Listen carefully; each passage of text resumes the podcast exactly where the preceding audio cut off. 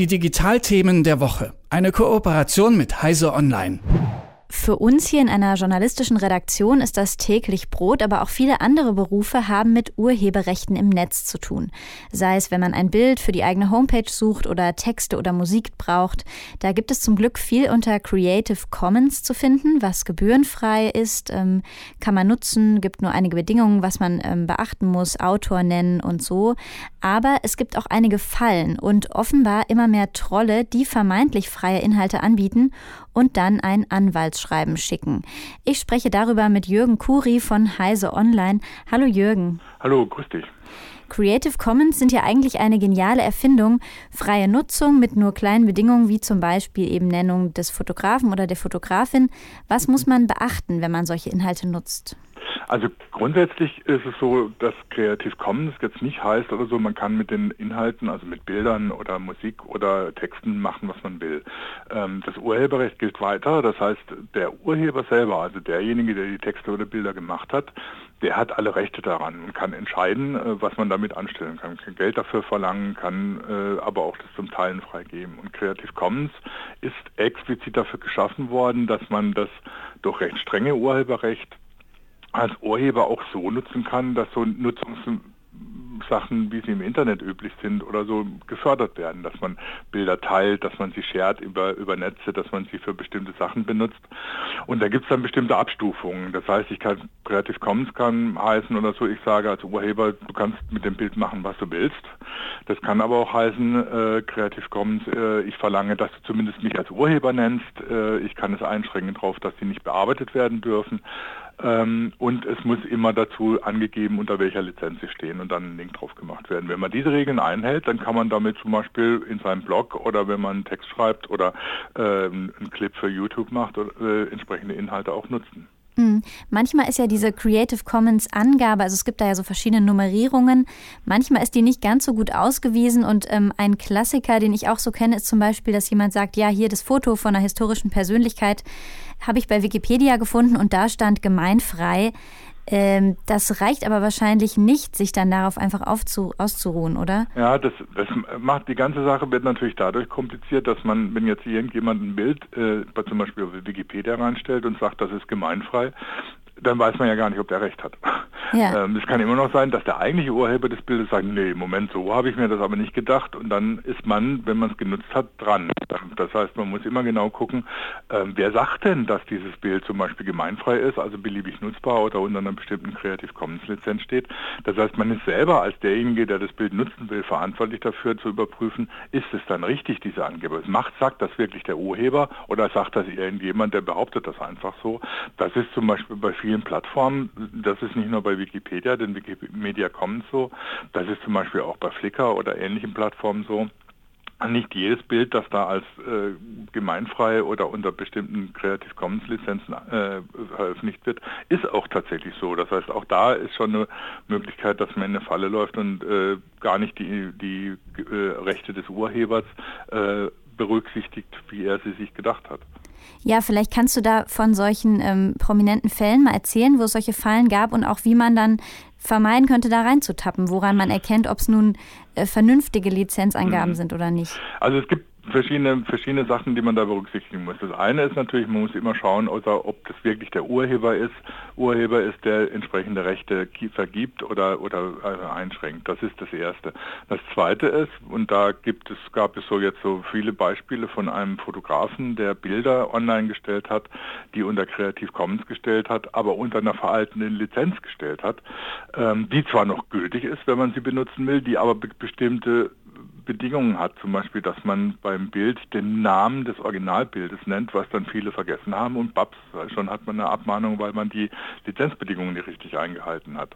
Mhm. Ähm, da sind dann äh, tatsächlich auch einige äh, Blogger drauf reingefallen, da sind selbst äh, äh, große Seiten drauf reingefallen, äh, da fallen selbst Newsseiten teilweise drauf rein, dass sie die Creative Commons Bedingungen dann nicht exakt so umsetzen, wie sie in der Lizenz stehen und dann die Abmahnung Tür und Tor öffnen. Das heißt, da gibt es ganz viele Möglichkeiten, wie man tatsächlich in so eine Falle läuft. Da muss man also wirklich aufpassen, dass man alles so macht, wie es dann tatsächlich in der Lizenz steht, dass man auch beachtet oder so, ob diese Lizenz tatsächlich für diese bestimmte Bild oder das Musikstück oder der Text gültig ist.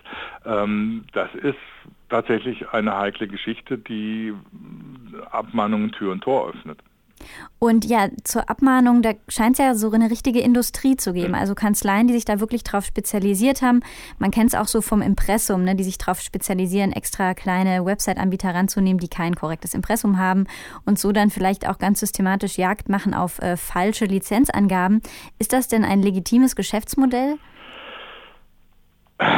Legitim, sagen wir mal so, es ist legal derzeit. Mhm. Ob es legitim ist, wage ich doch sehr zu bezweifeln. Also moralisch ist es zumindest zu verwerfen, wenn man im Prinzip sein, sein Geschäftsmodell nur darauf aufbaut, dass äh, jemand irgendwie so einen kleinen Fehler macht und daraus äh, dann äh, gleich große Abmahnkosten entstehen. Und man im Prinzip nichts anderes macht, als solche Sachen zu verfolgen, im Prinzip mit den mit dem mit mit Urheberschaft oder mit Kreativität selbst gar nichts zu tun hat, sondern sich nur darauf verlässt oder so, dass andere irgendwie kleine Versehen machen. Ähm, das ist wie gesagt, derzeit legal. Äh, es gibt so bestimmte Obergrenzen, die jetzt vor ein paar Jahren eingeführt wurden. Seit 2013 gibt es Obergrenzen für, so, für solche Abmahnungen, wie hoch die sein dürfen. Es gibt auch den Versuch, ähm, die Abmahnindustrie, die sich da wirklich entwickelt hat, so ein bisschen in die Schranken zu weisen, dass man ähm, das äh, nicht uferlos betreiben kann. Es ist aber nicht so, dass es wirklich äh, äh, unterbunden worden wäre, diese Abmannindustrie, die gibt es halt immer noch und es gibt halt immer wieder Gelegenheiten, wo solche Fehler dazu führen, dass man tatsächlich oder Lücken in, in Lizenzen im Urheberrecht dazu führen, dass die Abmannindustrie oder bestimmte Anwaltsbüro, die äh, in der Abmannindustrie aktiv sind, da weiter operieren können. Und kann da gesetzlich noch was ähm, nachgebessert werden, dass da klarere Bedingungen herrschen? Ja, es ist eine schwierige Sache, wie man das gesetzlich regeln soll. Ne? Also so eine Deckelung hat offensichtlich nicht, nichts genutzt und dass man äh, äh versucht, ähm, missbräuchliche Abmahnungen, also wettbewerbsrechtliche missbräuchliche Abmahnungen zu unterbinden. Das hat alles irgendwie nicht so richtig gefruchtet.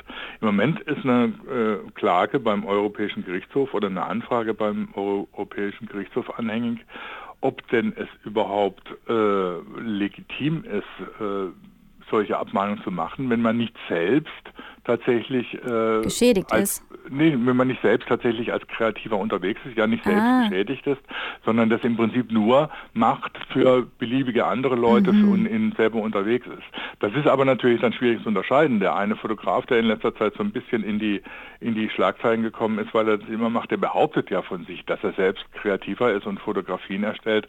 Das sind dann teilweise Sachen, wo man dann sich fragt, ob die Schöpfungshöhe wirklich so hoch ist, dass sie äh, eine Urheberrechtslizenz rechtfertigt. Aber das ist auch dann wäre es immer noch schwierig zu entscheiden. Das wäre aber natürlich erstmal ein Schritt, dass man sagt, die Abmahnindustrie, die nur davon lebt, dass sie abmahnt und nicht davon, dass sie kreativ ist und Bilder äh, erzeugt oder so, die darf nicht abmahnen. Das wäre natürlich erstmal schon ein Schritt, der das Ganze weiter stärker einschränken würde. Und auf der anderen Seite, was jetzt die Nutzerinnen und Nutzer betrifft, könnte man es denen leichter machen, indem man zum Beispiel einheitlichere ähm, Angaben macht, die auch irgendwie transparenter sind, dass man wirklich weiß, sehe ich hier gerade eine, eine verlässliche Lizenzangabe oder muss ich da nochmal nachbohren? Also die, die Creative Commons Leute, die diese Lizenzen entwickeln, die haben ja schon versucht, das, das irgendwie deutlicher zu machen. Die Creative Commons Lizenz in der Version 2.0, auf die viele Abmahnfallen beruhen, die ist ja schon relativ alt, inzwischen sind sie bei Version 4.0 die ja besagt zum Beispiel, dass wenn so, äh, dass, ein, dass ein Nutzer äh, auch 30 Tage das Recht hat, Fehler zu korrigieren, die er gemacht hat, ähm, damit nicht bei jedem kleinen Fehler gleich eine Abmahnung fällig wird. Ähm, das Problem dabei ist, dass natürlich die alten Lizenzen auch noch genutzt werden können, weil sie ja aktiv sind, weil sie nicht, nicht irgendwie ungültig gemacht werden. Da ist unter Umständen auch äh, möglicherweise die Gerüchte gefragt, dass sie sagen, äh, wenn solche Lizenzen ausgegeben werden, dann kann nur die neueste Version gültig sein sein. Äh, solche Sachen lassen sich natürlich auch vorstellen. Das würde vielen äh, Nutzern und wahrscheinlich auch den Urhebern, die tatsächlich ein berechtigtes Interesse haben am Schutz ihrer kreativen Werke, ähm, die Sache weit erleichtern. Sagt Jürgen Kuri über Tücken der Creative Commons Lizenzen. Vielen Dank für das Gespräch. Ich danke dir. Die Digitalthemen der Woche. Eine Kooperation mit Heise Online.